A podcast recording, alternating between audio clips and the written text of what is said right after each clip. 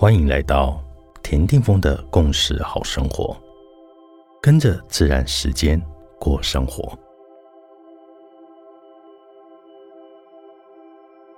二月十九日，今天的信息印记是 King 一二二超频的白风沟通，但不要忘了语言是有局限的。有时候，如果我们想要达到良好的沟通，势必要打破原来的形式。思想的框架，要对那紧紧抓住的放手。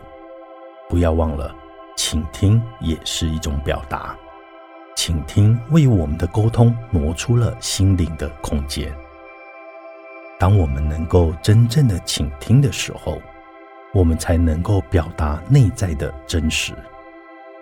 所以，今天适合练习倾听式的表达进行。当然，这种方法除了可以对生活中遇到的人练习，也可以自己找一个安静的地方，以自动书写的方式来练习。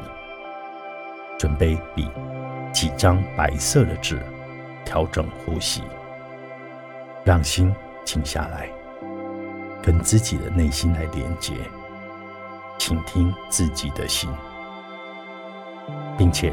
把你心中关心的问题写在其中一张白纸，静默片刻，然后把心里面出现的任何讯息写下来。记住，书写的过程不要管自己写的是句子还是单字，或者是一个词，更不要管修辞的问题，只管写，能写多少就写多少。建议最少写三十分钟。这样的书写方式会为我们的表达带来释放压抑的能量，并且有可能在你书写的语句中可以找到答案。In a cash, I like king。你是我，我是另外一个你。